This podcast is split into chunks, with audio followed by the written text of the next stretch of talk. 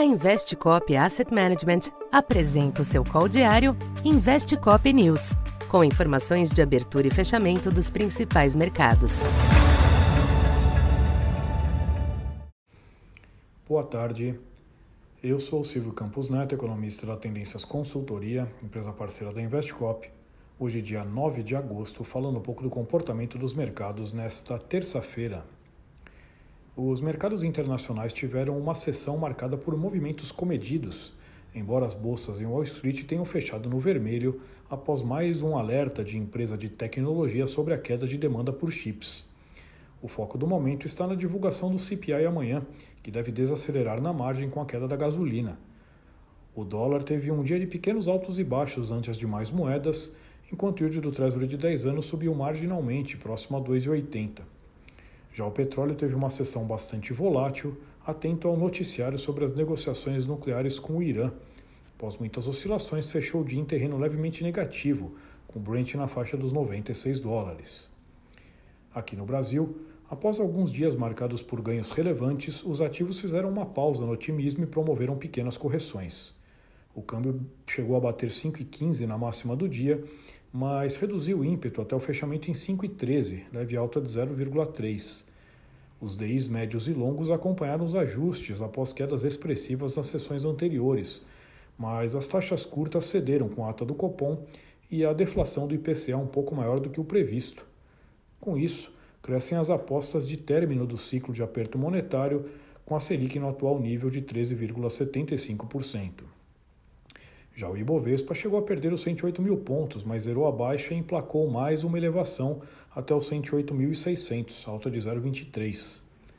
Para esta quarta, os mercados internacionais serão direcionados pelo CPI norte-americano, que deve apresentar um importante arrefecimento na margem.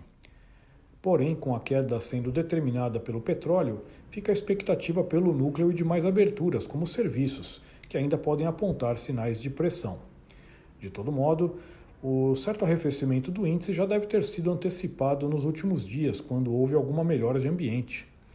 Aqui no Brasil, os ativos devem responder à reação externa ao CPI, que pode desafiar ou até mesmo ampliar o bom humor local.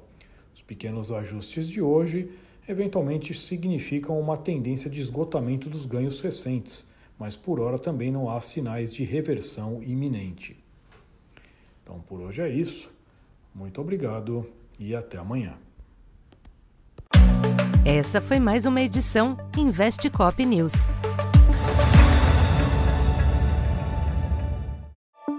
A Investe Cop Asset Management apresenta o seu call diário Investe Cop News, com informações de abertura e fechamento dos principais mercados. Boa tarde. Eu sou Silvio Campos Neto, economista da Tendências Consultoria, empresa parceira da Investcop Hoje, dia 9 de agosto, falando um pouco do comportamento dos mercados nesta terça-feira. Os mercados internacionais tiveram uma sessão marcada por movimentos comedidos, embora as bolsas em Wall Street tenham fechado no vermelho após mais um alerta de empresa de tecnologia sobre a queda de demanda por chips. O foco do momento está na divulgação do CPI amanhã, que deve desacelerar na margem com a queda da gasolina.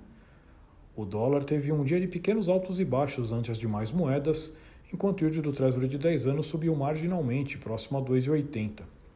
Já o petróleo teve uma sessão bastante volátil, atento ao noticiário sobre as negociações nucleares com o Irã.